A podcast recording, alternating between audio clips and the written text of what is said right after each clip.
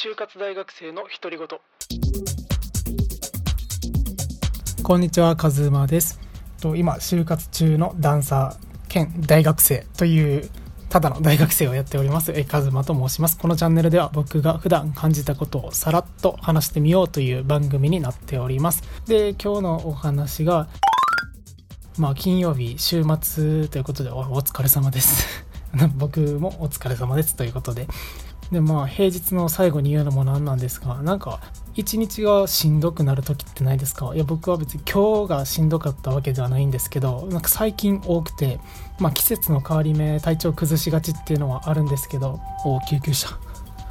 救急車がよく通るんですよね。病院が近いからかな。いやまあそんな話は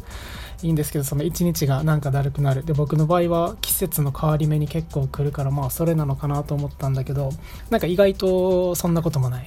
まあ月1か2ぐらいで来るから、まあ、これは何なんやろうと思って、まあ、ボケーと考えてたんですけど、まあ、体調なのかなと思って結局は、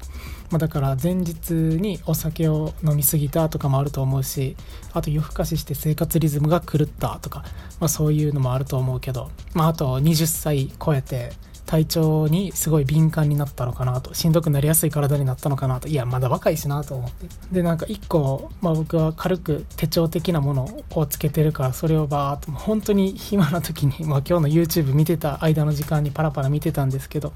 なんか今日はしんどかったって書いてる日って基本的に朝朝すっごい食べるんですよね。朝ごはんいっぱい食べた時って結構その一日しんどくなってるのかなと思ってまあ思ったっていうか、まあ、結構多かったんですよね。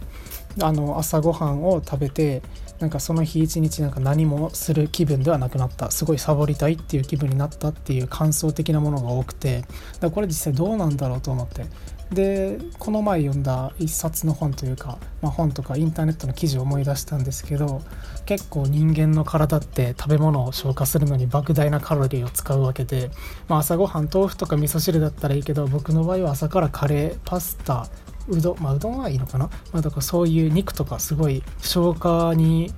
体のフルスペックを投入するようなものばかり食べてたのでまあそれが原因なのかなと最近気づきました。というか多分そうなんやな。多分そうやと思う。それがすごい。まあ昼でも結構味の濃いものとか消化強いもの飲んだら飲んだらじゃないな。食べたらそのまあ昼過ぎ頃から眠なってくるから、まあ、やっぱそれがあるのかなと思いました。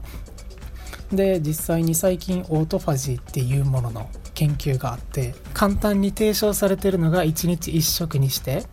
まあだから16時間おきにご飯を食べることで、まあ、人間をすっごい軽い状態の上状態飢えてる飢餓状態にして、まあ、その人間本来の集中力を取り戻そうっていうのがあるらしくてで僕はそれ過去にやったことがあって、まあ、特に続けてはないんですけど結局食べたかったから、まあ、ただそれの集中力の上がり方は莫大やったんですねほんまに。で体もすごい軽いしなんかすごい俺ってこんなに積極的なのかなって思うぐらいにはもうバシバシ動けました。